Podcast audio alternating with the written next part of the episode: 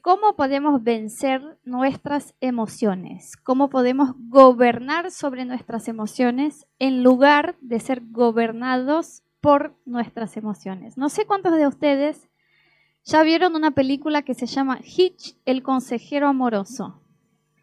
Bueno, en esa película hay una parte, hay una escena que el tipo va a buscar un consejo con alguien que es un consejero amoroso que le va a decir cómo ganarle a una chica por quien está enamorado. Y es un gordito, se pasa la película toda con ellos, y el gordito va a buscar consejo y el tipo le dice, vos tenés que hacer algo que le llame la atención a la chica a la cual te gusta. Tenés que hacer algo, si vos sos un tipo más y que haces todo lo que los demás hacen, nunca te, te, va a notar. O sea, la chica tiene que mirar y decir, wow, ese chico tiene algo distinto. Entonces dice, tenés que hacer algo como que para llamarle la atención. Y la chica a la cual le gustaba ese tipo, el gordito, eh, estaba en su trabajo, trabajaba con él, de hecho era su jefa. Entonces van a una reunión de trabajo, no sé cuántos de ustedes se acuerdan de esa escena, van a una reunión de trabajo y el gordito está como que la cabeza no está en la reunión, está pensando cómo puedo llamarle la atención y está como con las emociones, viste, ahí.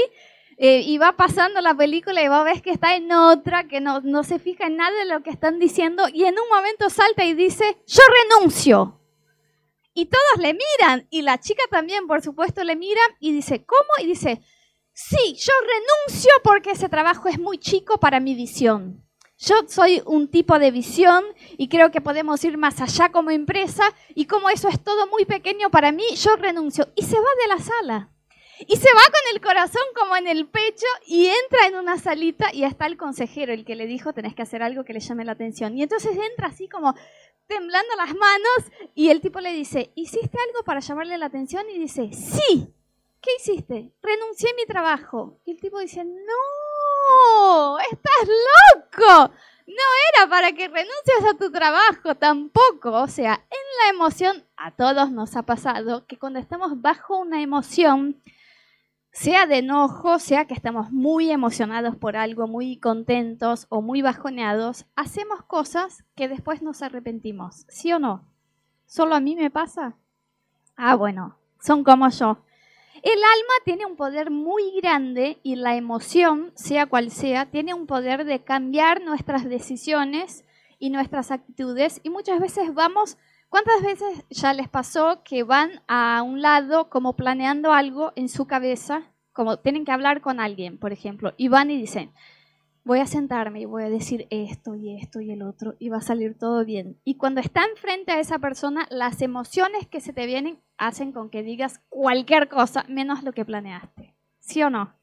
Porque las emociones tienen el poder de muchas veces cambiar las palabras que vamos a decir, las actitudes que vamos a tener muchas veces antes, cuando no estamos bajo la emoción, decidimos cosas y cuando estamos bajo la emoción hacemos todo lo contrario, ¿no? Y muchas veces nos pasa algo así del extremo, como que uno renuncia a un trabajo y después dice, no, ¿qué hice? Ya fue. Pero estaba bajo esa emoción. Y es muy importante para nosotros como cristianos, como hijos de Dios, entender cuál es la diferencia entre el alma y el espíritu.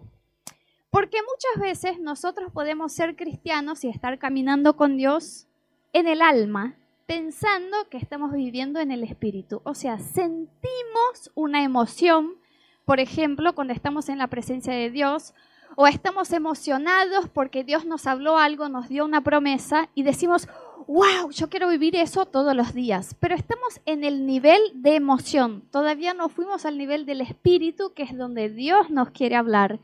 Y es en el espíritu que está nuestra verdadera relación con Dios, no en las emociones. O sea, yo puedo estar, por ejemplo, en un momento de alabanza y sentir algo en mi emoción por estar en la presencia de Dios, como sentir ganas de llorar o sentir mucha alegría o sentir que se me fue un peso de los hombros, eso está bien, yo estoy sintiendo, pero lo que el Espíritu Santo está haciendo, de hecho, es en mi espíritu, no en mis emociones, porque las emociones son así.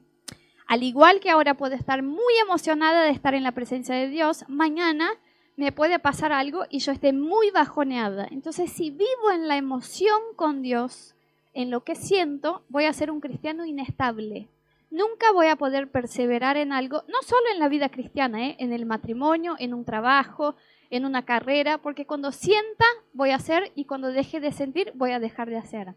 Y lo que Dios nos llama es a ser cristianos que viven en una convicción de fe. La fe no tiene que ver con lo que vos sentís. Es como el perdón. A veces decimos, ah, yo todavía no tengo ganas de perdonar a tal persona porque no siento en mi corazón de perdonarla. No vas a sentir de perdonar. Vas a tomar una decisión y siguiendo la decisión vas a tomar una actitud de perdonar. La fe es así.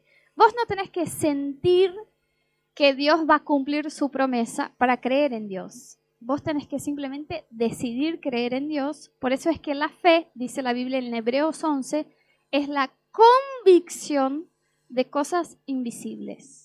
O sea, vos estás seguro de que Dios es lo que dice la Biblia y de que va a ser lo que dijo que va a ser. Sientas o no sientas, estés animado, emocionado, bajoneado, no importa.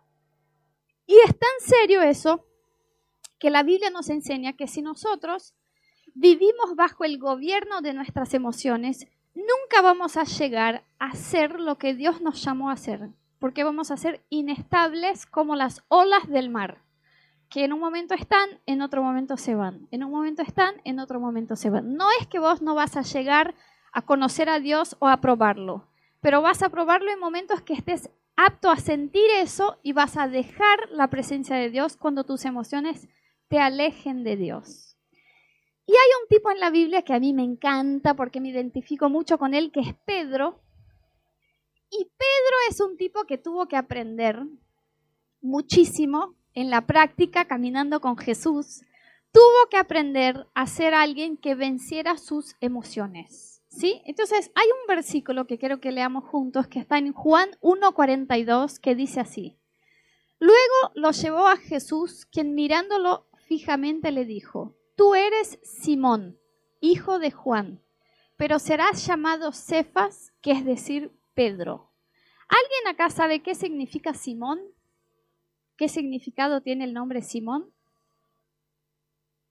¿No? Significa caña, como la caña de azúcar. ¿Sí?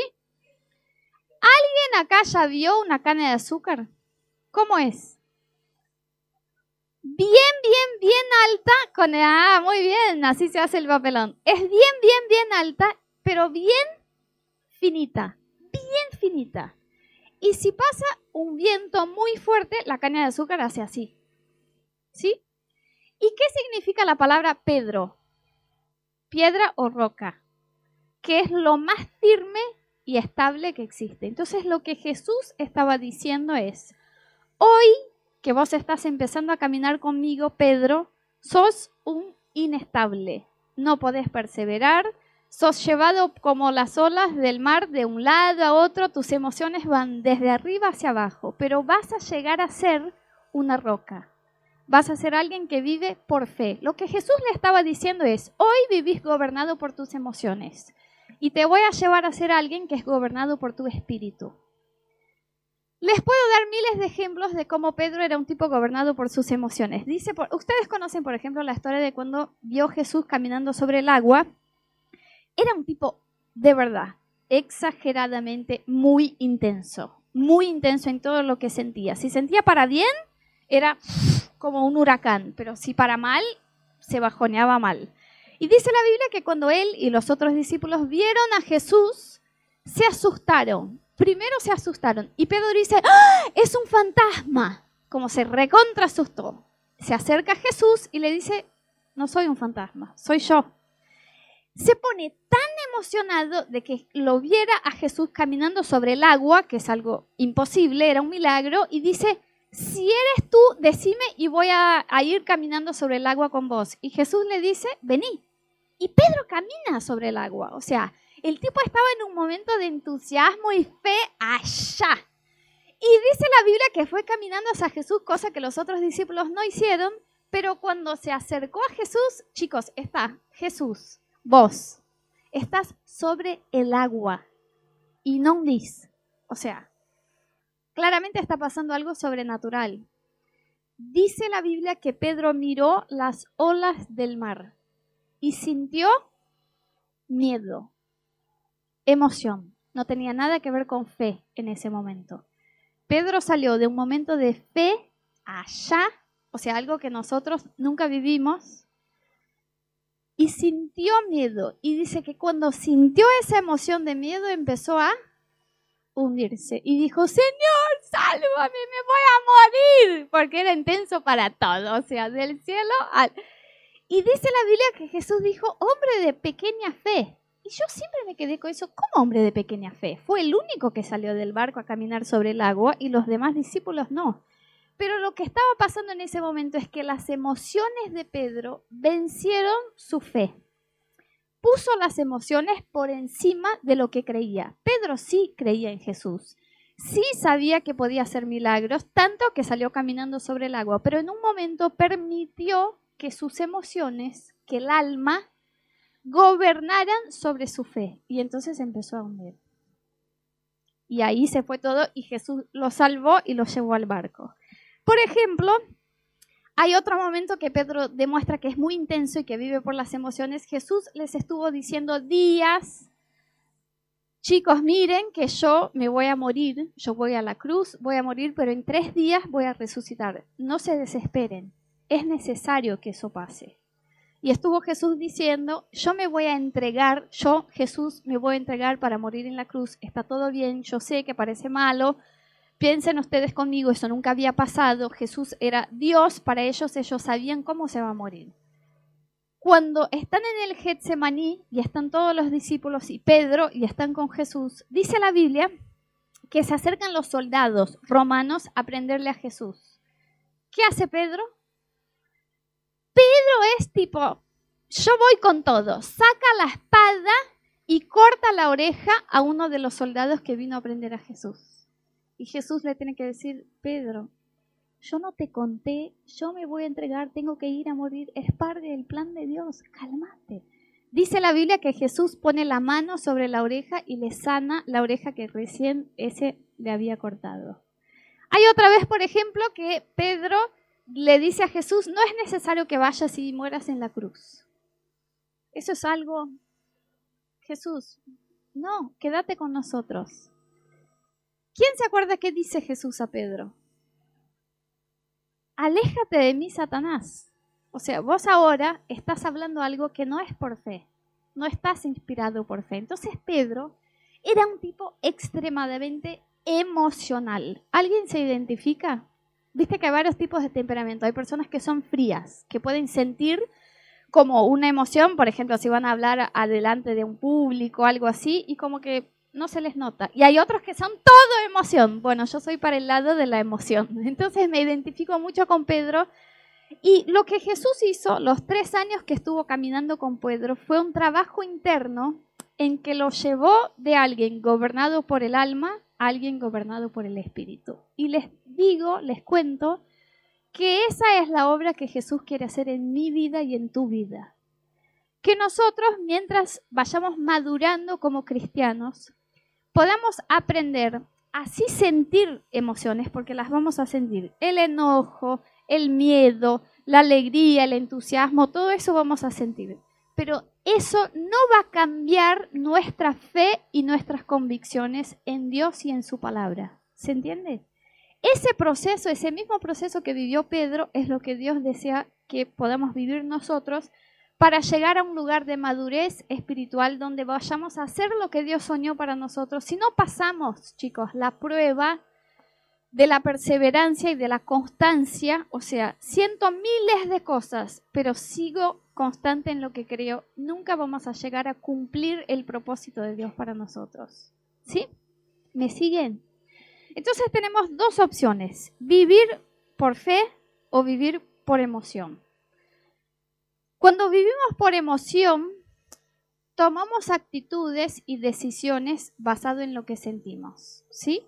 Y eso no solo tiene que ver con nuestra vida de fe, con nuestra vida cristiana, eso tiene que ver con todo. Por ejemplo, en el matrimonio, si vos sos alguien que vivís en el alma, vas a tener actitudes de amor hacia tu esposo o tu esposa cuando lo sientas. Entonces te despertaste en un día lindo, viste, no estás en el eh, periodo que te va a venir el ciclo menstrual para las mujeres, entonces estás en la mitad del periodo, estás recontenta, te sentís bien, ganaste un aumento en el trabajo, eh, salís a la calle y el día está lindo y hace sol y estás de súper buen humor, volvés a casa, decís, amor, hoy te voy a hacer una cena súper especial, te extrañé, te amo tanto, ¿viste? Y la esposa o el marido dice, ¿qué habrá pasado? ¿no? Porque no son todos los días.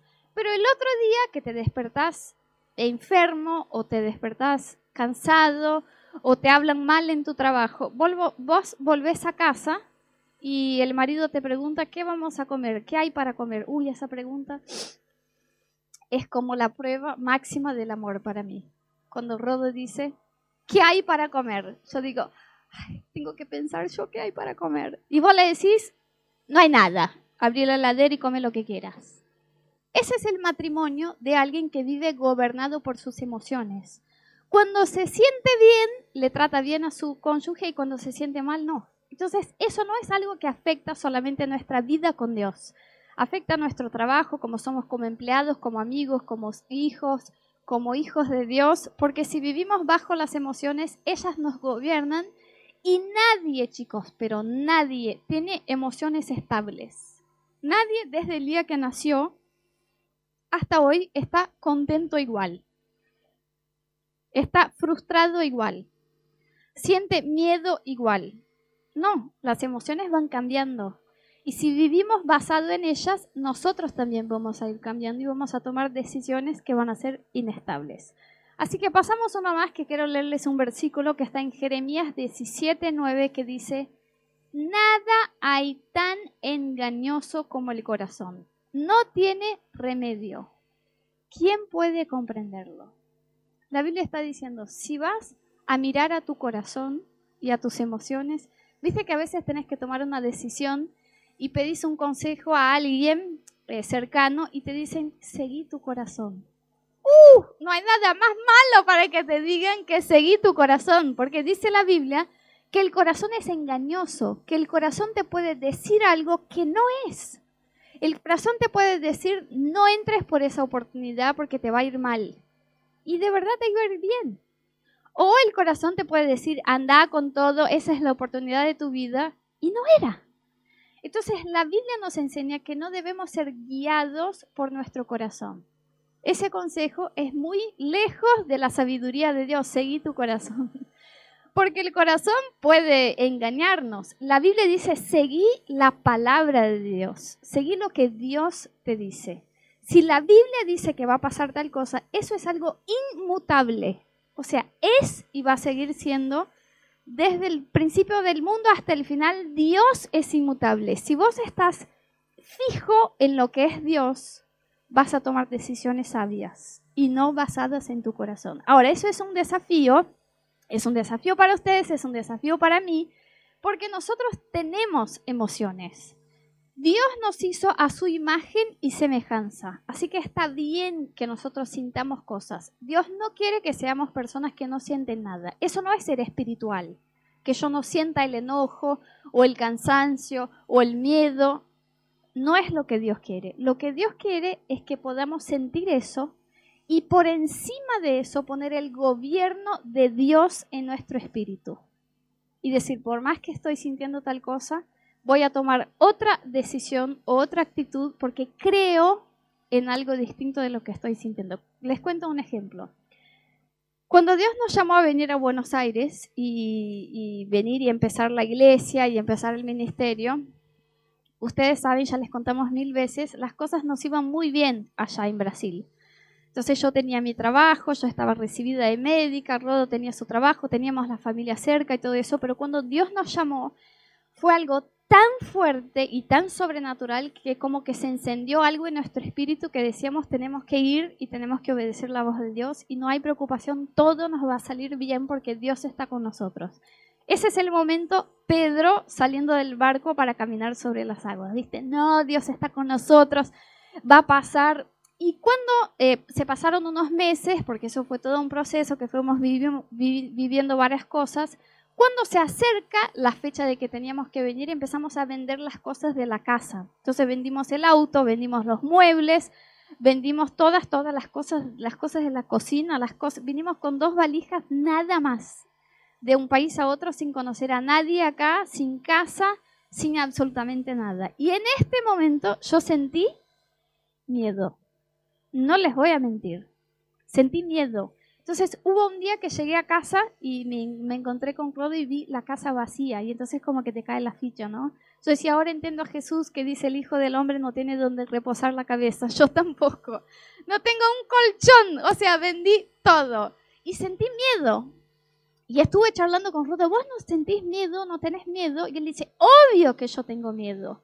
Pero vivir por fe es sentir el miedo, y someter el miedo a lo que Dios nos dijo.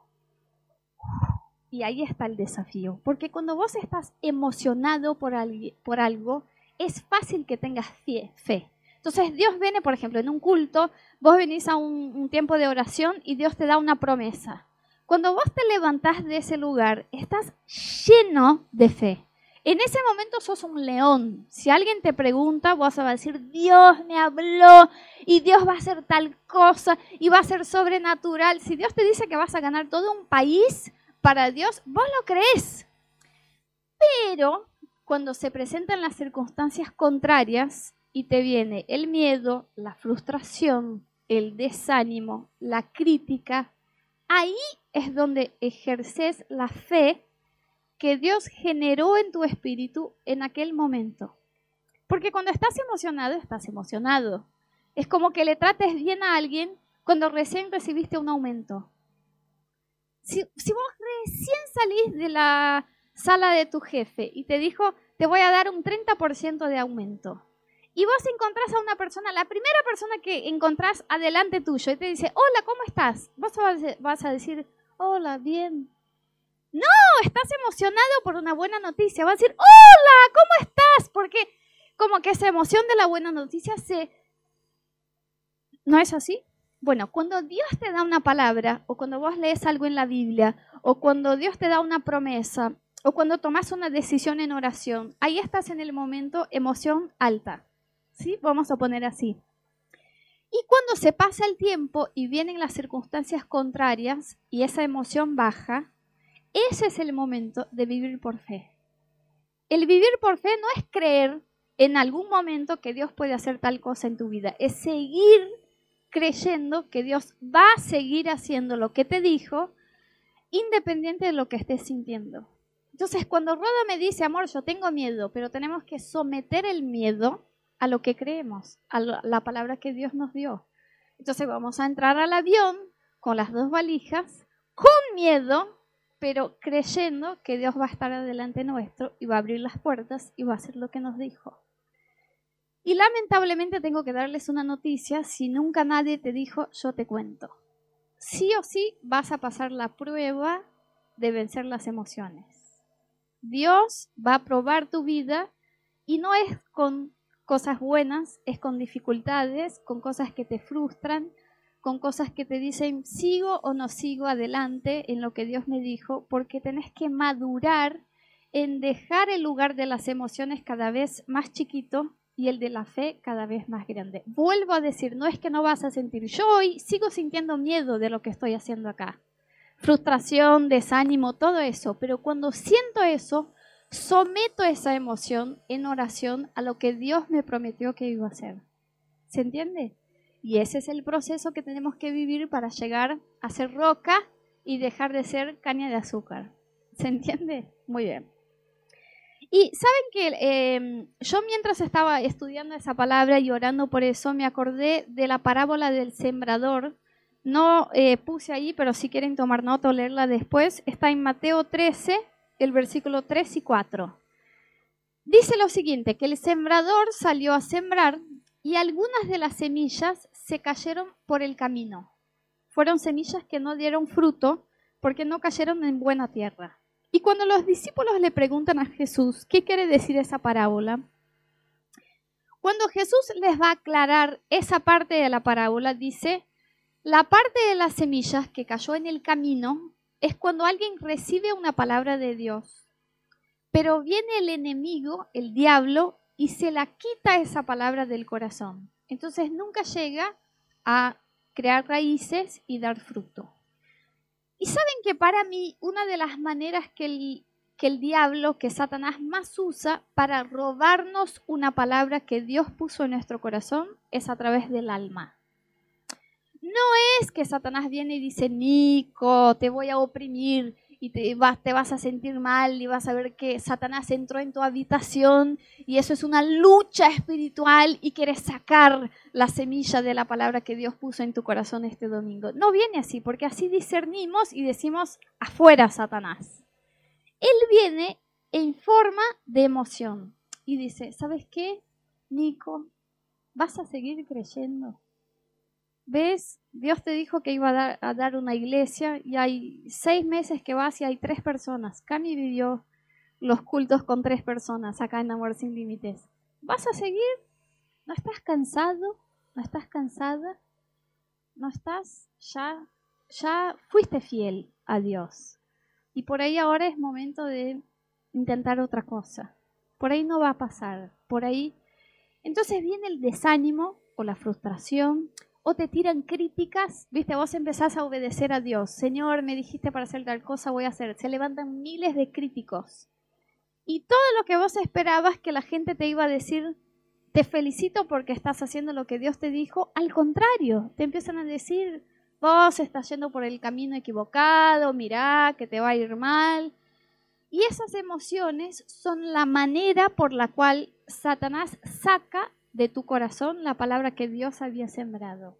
Y es por eso que muchos cristianos están años yendo a la iglesia y muchas veces se preguntan por qué en mi vida nunca hay fruto de caminar con Dios. O sea, ¿por qué yo no logro romper cosas en mi vida como ataduras y cosas y vivo los planes que Dios tiene para mí? Porque muchas veces son personas que están viviendo bajo la emoción. Entonces Dios les da una palabra yo te voy a, no sé, restaurar tu matrimonio, te voy a prosperar en tu trabajo, te voy a hacer un nombre de Dios, te voy a usar en el ministerio, se animan.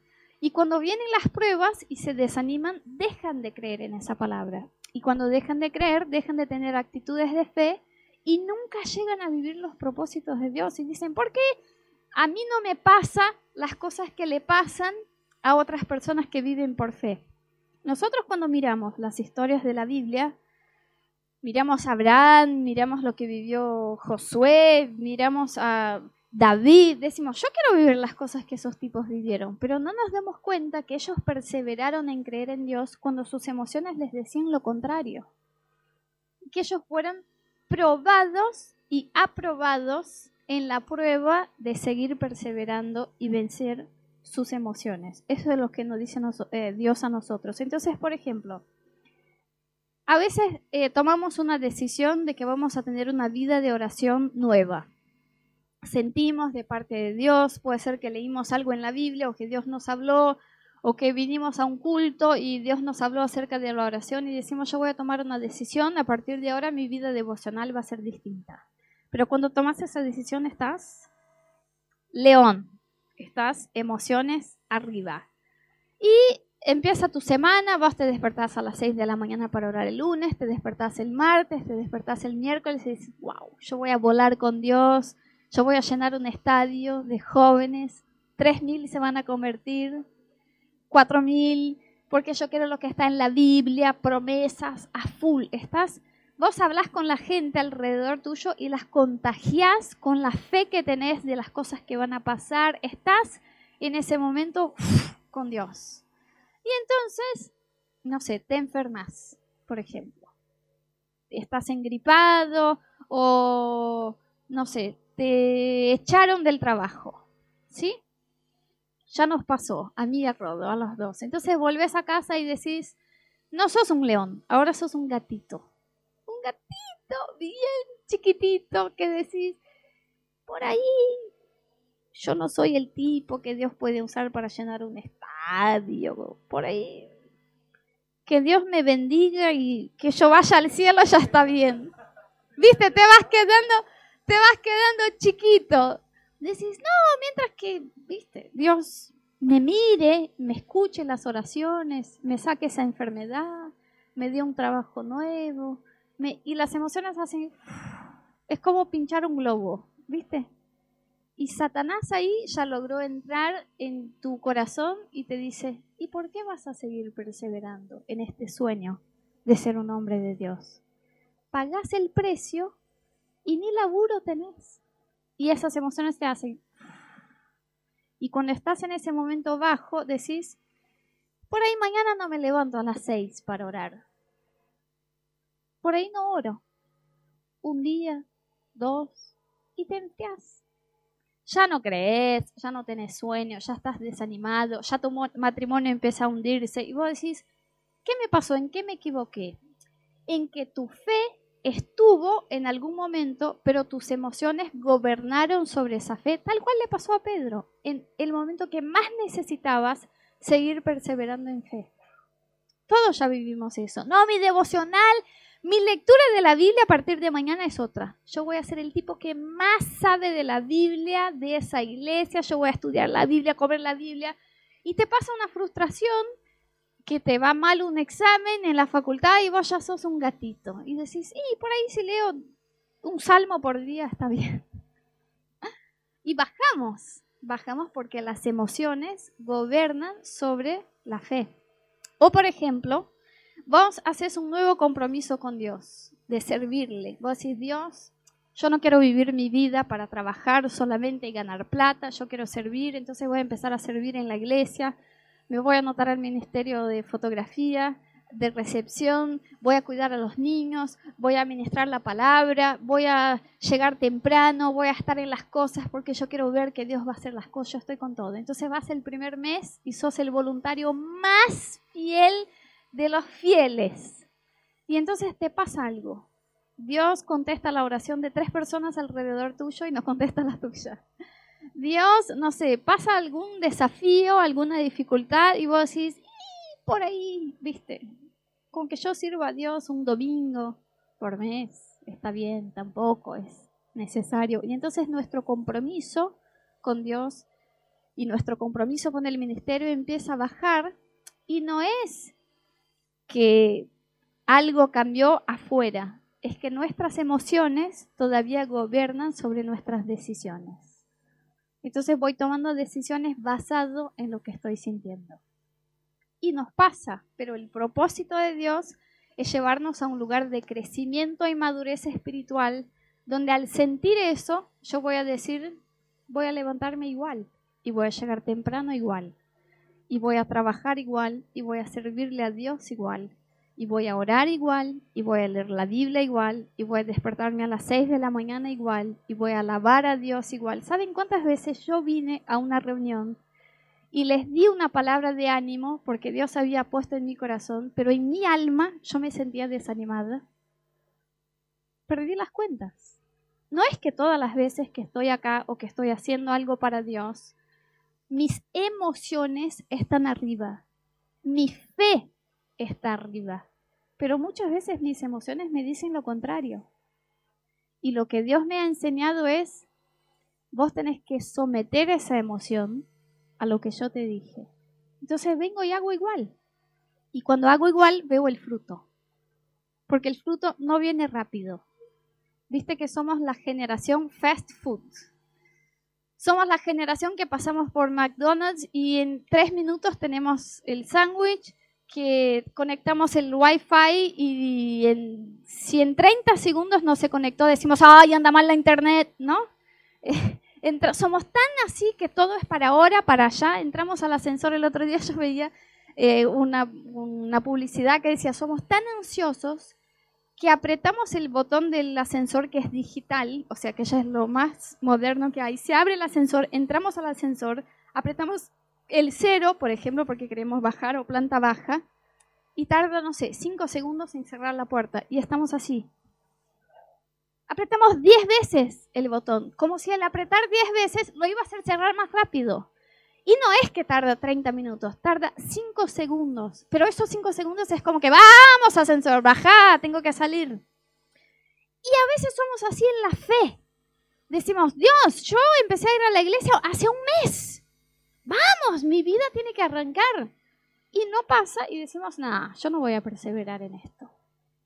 Entonces tenemos que someter la emoción a lo que dice la palabra de Dios.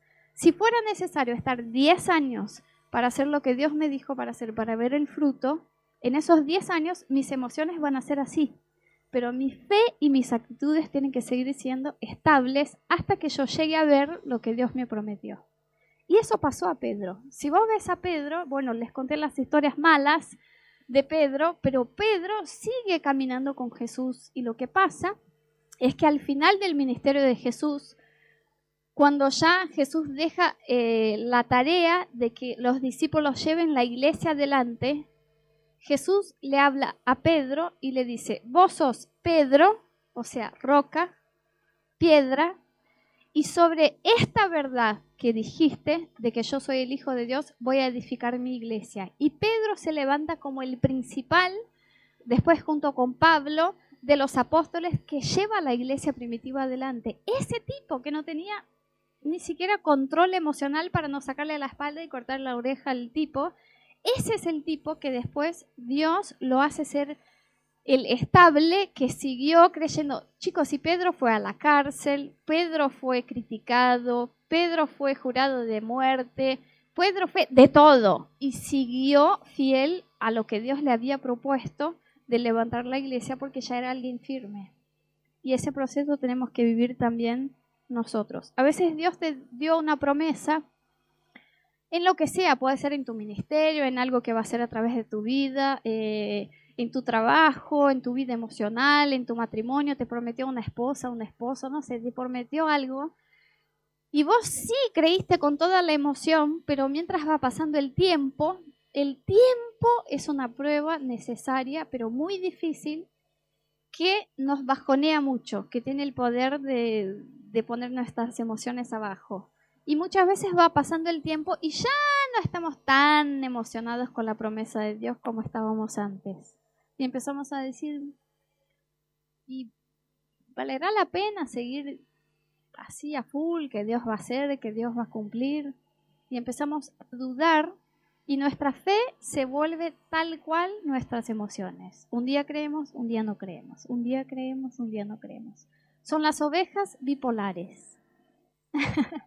Los pastores tenían apodos para las ovejas, que son las ovejas que un domingo llegan, se acercan y te dicen, Anita, vamos con todo, amor sin límites, va a romper, vamos a llenar ese salón en tres meses, estamos en dos, estamos arriba, estamos en el otro, Dios me dijo, esa semana oré, yo invité a ocho amigos, dos se convirtieron, tres mil entregaron la vida a Cristo, y vos decís, wow.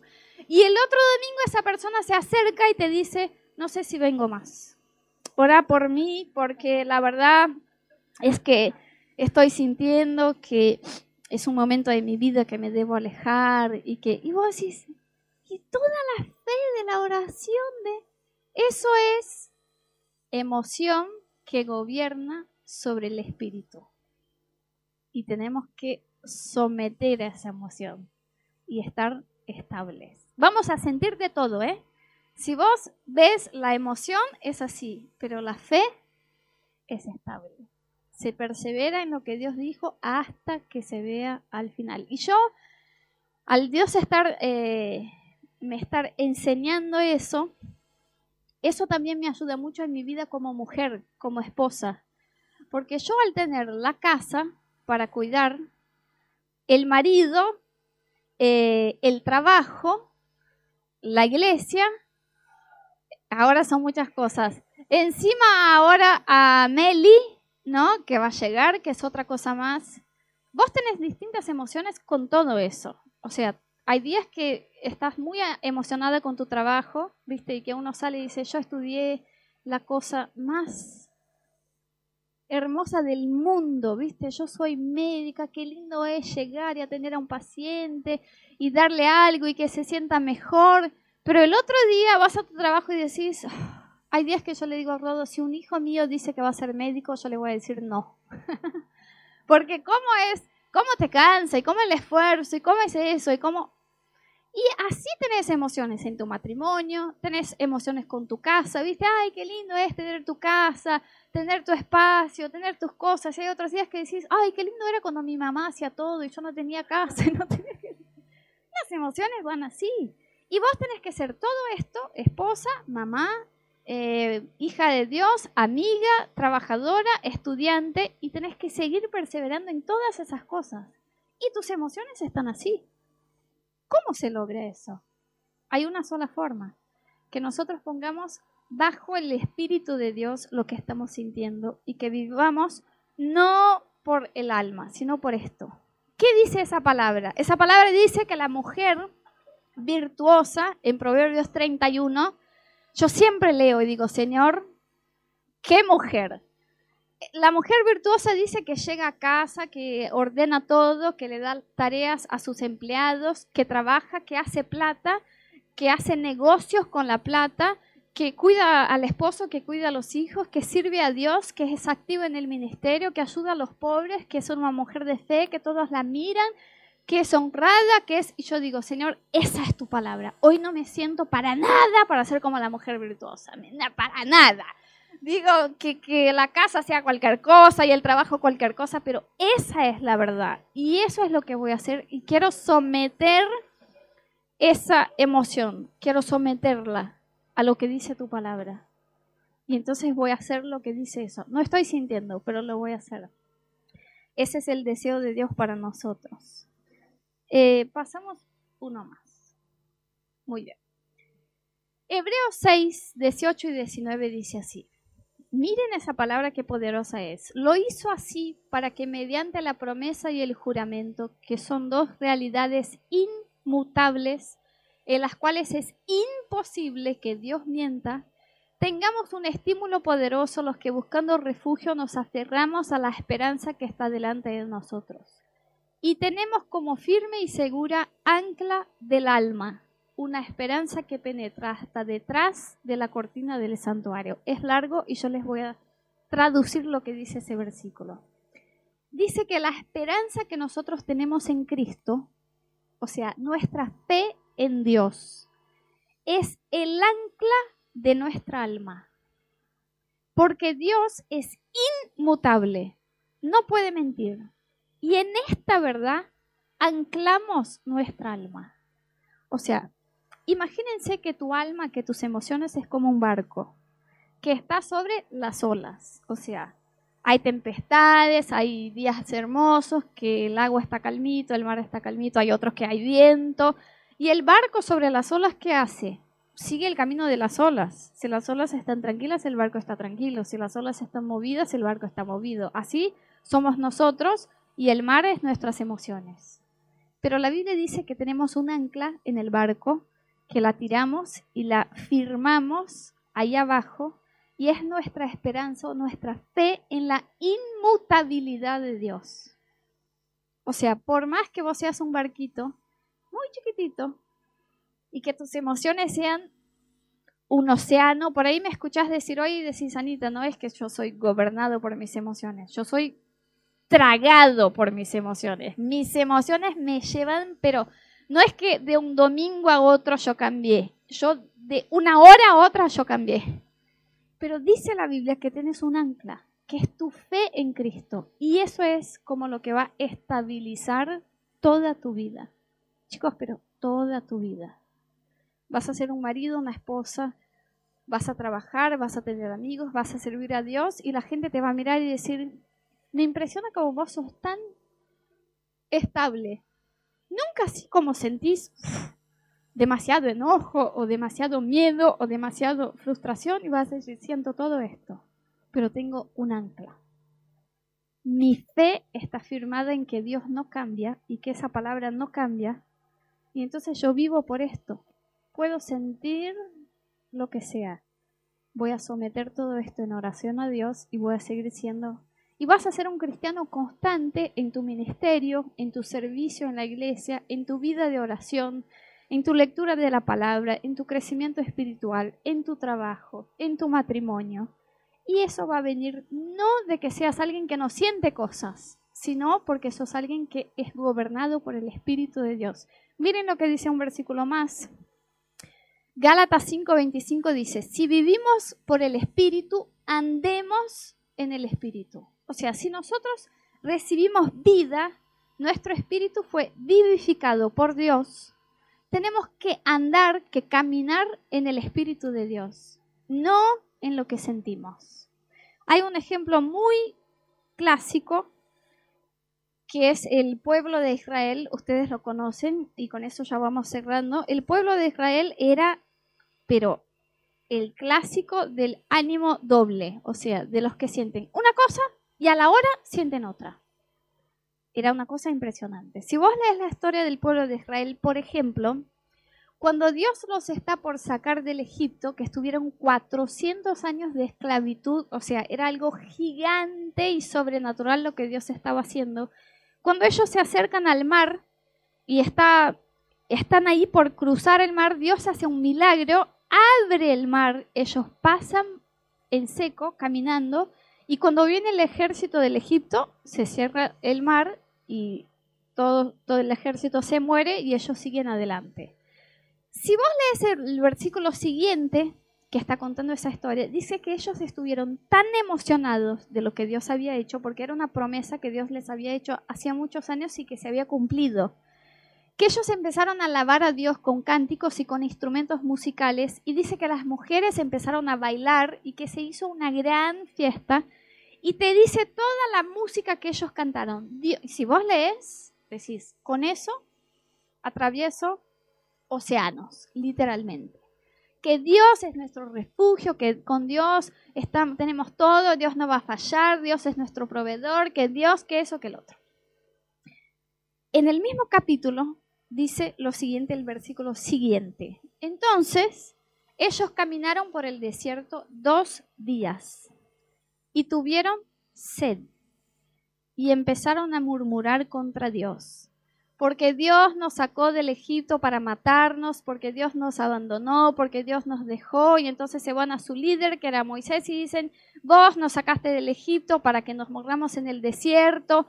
Y vos decís, para, hace dos días vieron el mar abierto adelante de ellos, cruzaron el mar, Dios cumplió una promesa, están bailando, saltando, y ahora dicen, Dios nos sacó del Egipto para matarnos. ¿Qué era eso? Emoción ellos sentían hambre y decían, Dios no existe. Así. Y cuando Dios hacía algo que era un milagro, decían, Dios es lo más, Dios, con Dios podemos todas las cosas. Y dice la Biblia, les voy a decir dónde, así lo pueden leer después. Dice la Biblia en Deuteronomio 1.35 que Dios dijo, esta generación, toda esa generación, no va a heredar, no heredará en la tierra prometida y no verá la tierra porque ellos fueron dobles en su, en su fe. Ellos creían y después dejaban de creer. Y dice la Biblia que Dios esperó 40 años y se murió toda esa generación y cuando vino una nueva generación bajo la autoridad de Josué, ellos sí entraron a la tierra prometida y Dios les dio la promesa. Entonces eso no es algo pequeño. Para Dios es muy importante que nosotros podamos crecer en nuestra vida espiritual como pasó con Pedro y dejar de ser personas que son llevadas por lo que sienten y ser llevados por lo que dice la palabra de Dios y por lo que creemos. Eso va a cambiar toda nuestra vida con Dios, nuestro ministerio. Dios va a traer pruebas sí o sí para que vos puedas perseverar. Viste que a veces cuando Dios nos da una promesa, pensamos que con la promesa viene un combo que es todo te, va bien en ese área que Dios te dio la promesa. Entonces, por ejemplo, Dios te dijo, anda a otro país, abrir una iglesia. Vos decís, en ese país todo me va a ir bien, no me va a faltar nada, la gente me va a tratar bien, me, va, me van a ofrecer un local para la iglesia, yo voy a empezar, se va a llenar de gente y no. La promesa es una cosa. Después vas a tener que perseverar mucho para que esa promesa se cumpla. Y cuando se levantan esas cosas, lo que Dios está probando es si vos vas a ser gobernado por lo que sentís o por lo que crees. Y ese es el objetivo de Dios con nosotros. Yo quiero mucho que seamos una iglesia que pueda creer en nuestra vida personal, en lo que Dios nos está diciendo uno a uno y como iglesia en lo que Dios nos está diciendo, independiente de cómo nos sentimos. Porque eso, chicos, eso es algo que le asusta muchísimo al infierno y a Satanás. Cuando él encuentra a un cristiano que le puede tirar un desánimo, una enfermedad, una frustración, un miedo, y ese cristiano sigue haciendo lo que Dios le dijo para hacer porque cree en la palabra de Dios, el infierno dice, tenemos problemas. Porque ese no paramos más. O sea, no lo detenemos. Podemos tirar la emoción que sea, está bajoneado, pero sigue haciendo lo que Dios le dijo para hacer. Le tiramos de todo y sigue haciendo lo que Dios le dijo para hacer.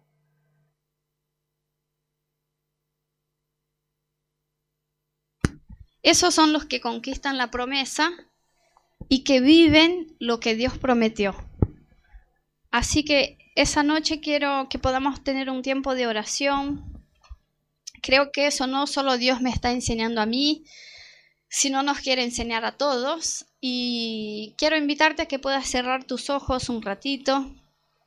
No sé en qué pensaste eh, mientras estábamos hablando de este tema, de esa palabra, por ahí te recordaste cosas que sentís y que muchas veces te bajonean, por ahí no es en tu ministerio y en tu vida con Dios, pero sí en tu trabajo o en tu matrimonio, en tus estudios, sentís que sos a veces inestable o que las olas te llevan de las emociones, te llevan a un lado y a otro, pero quiero que puedas empezar a poner tu vida delante de Dios, que puedas empezar a poner en oración esa tarde delante de Dios tu vida?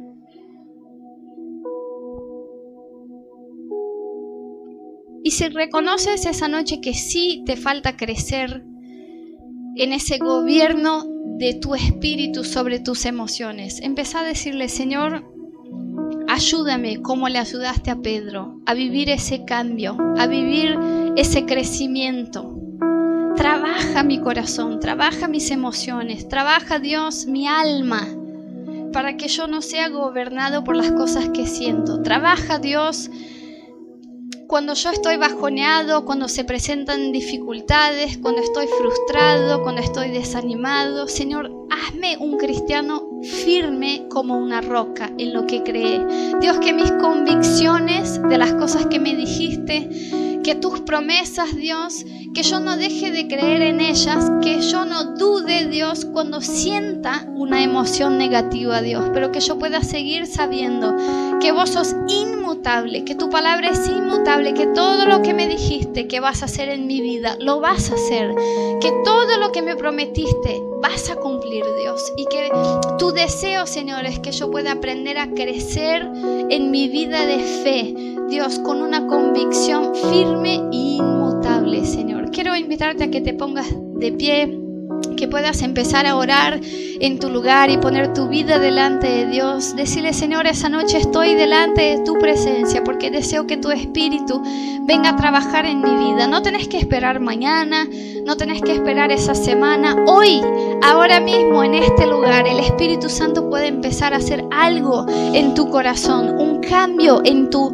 mente, en tus pensamientos, un cambio en tu entendimiento que te va a llevar a vencer lo que sentís, a vencer el alma. Esa noche decirle, Señor, yo pongo mi alma en tu presencia. Yo pongo todos mis sentimientos en tu presencia. Yo pongo el miedo, yo pongo el desánimo, la frustración, Señor. Yo pongo, Dios, la ansiedad acerca del futuro, Dios. Yo pongo, Dios, todo lo que me viene en el corazón, Dios. Y yo quiero someter todo esto a tu palabra.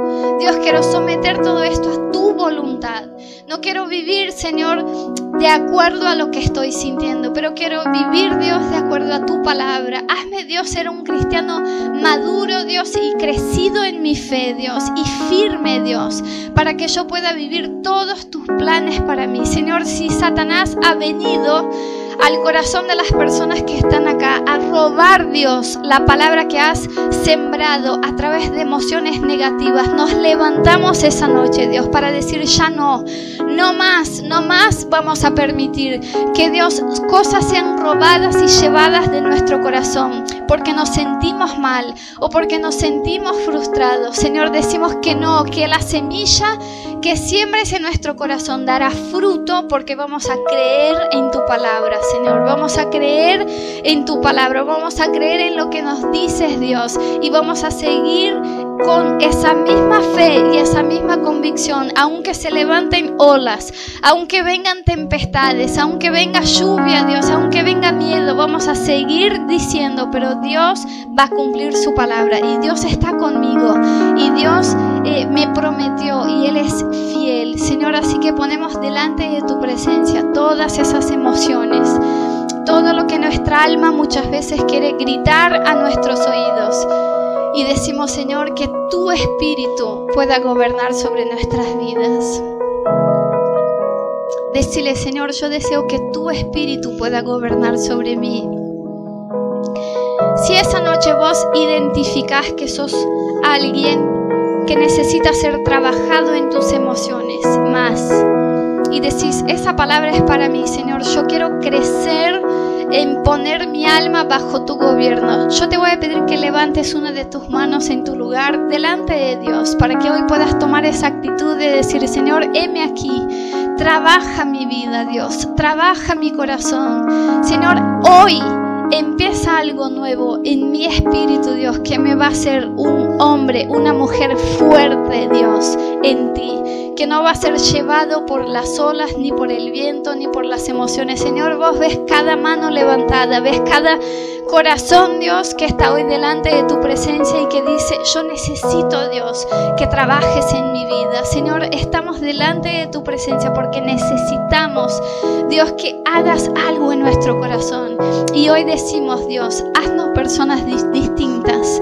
Señor, que podamos ser diferentes y que podamos decir, yo he vivido un tiempo en el pasado donde mis emociones me gobernaban, pero hoy yo vivo un nuevo tiempo en que el Espíritu de Dios y mi fe son más fuertes de, que mi alma. Señor, que nos puedas hacer pasar, Dios, ese camino de crecimiento, que cuando seamos probados, Dios, por frustraciones o por desánimos o por dificultades o por miedo, Dios, que nos encuentres fiel a seguir firmes, Dios, en lo que dice tu palabra y en lo que nos prometiste, Señor. Que puedas, aún esa semana, Señor, estar hablando a nuestro corazón, estar mostrándonos, Dios, cómo podemos vivir por fe, Dios, y cómo podemos ser como columnas, Dios, firmes en tu reino, Dios, en tu propósito, que no se van a mover ni para la derecha ni